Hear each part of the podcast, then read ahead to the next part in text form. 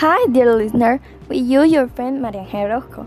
In today's broadcast, I want to tell you about the problem of former President Álvaro Uribe. Throughout history, the democracy in your country has been a subject of much controversy for this reason. The country has not advanced much in terms of development as if other nations have done. And the worst thing is that the tendency is increasingly worrying. In recent days, we have seen many things in the news on the subject of the moment the ex president Álvaro Uribe, who was arrested for an alleged investigation dating the democratic the possibility of defending himself from his freedom. Although it is well known that the accusation against him is historical. Since the beginning of this political career, so many theories have been exposed about the public life of the ex-president.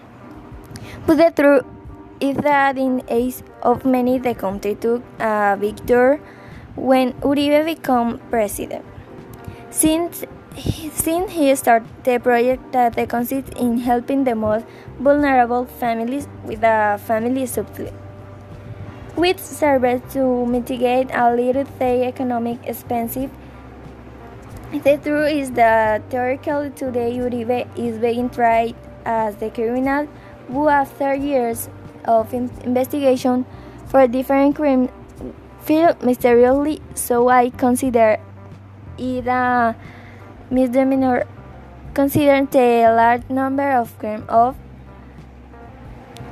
which he accused. My theory on this subject is that this all about a political strategy to show that the justice in the country is equitable with that I think completely stupid. But after seeing this whole case full of mystery, we can only hope that everything will be solved in the best way because this subject is already boring. That's all for today, dear listener. See you next Friday, same time. Bye.